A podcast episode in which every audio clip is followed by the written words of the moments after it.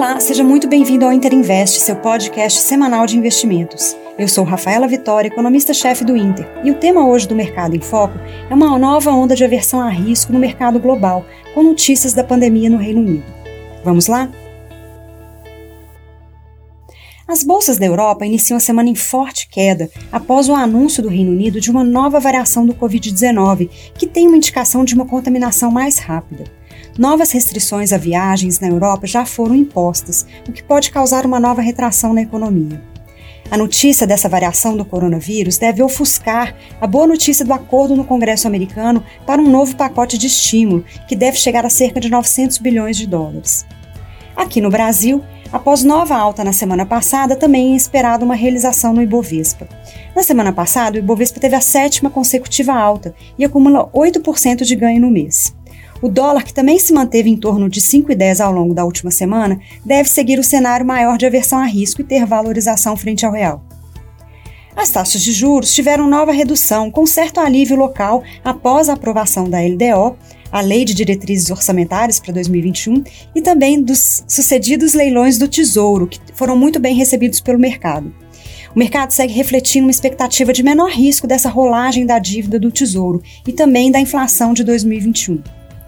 Os fundos imobiliários voltaram a registrar ganho na semana. Após estourarem do mercado doméstico, os fundos imobiliários voltaram a registrar ganhos em linha com o Ibovespa e também com o mercado de juros. Grande parte do resultado da semana veio apenas na sexta-feira, enquanto no início da semana foi um pouco mais fraco. Com isso, o IFD, o índice que mede os fundos de títulos, já reverte a queda no mês e tem uma alta de 0,5%. E o IFE, o índice que mede os fundos de tijolo reduz a queda para menos 0,8% no mês de dezembro. Apesar da semana mais curta devido ao feriado, teremos importantes indicadores econômicos, como a divulgação do IPCA 15 de dezembro e os dados de crédito de novembro. O IPCA 15 de dezembro deve ficar em cerca de 1,1%, já refletindo a elevação dos preços das tarifas elétricas, como esperado.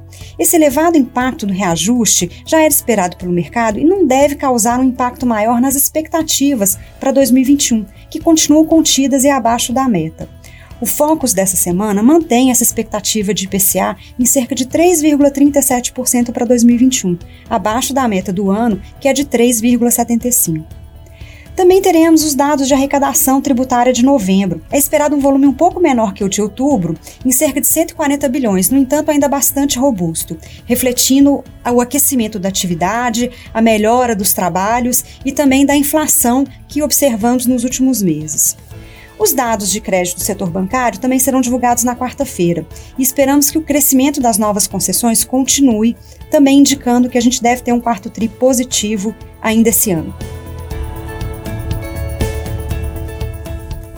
Bom, essas são as principais informações da semana no mercado. Acompanhe nossas análises e relatórios em tempo real no nosso perfil no Twitter, arroba Interinvest com Temudo. Siga a gente e envie suas dúvidas e sugestões. Boa semana e bons investimentos!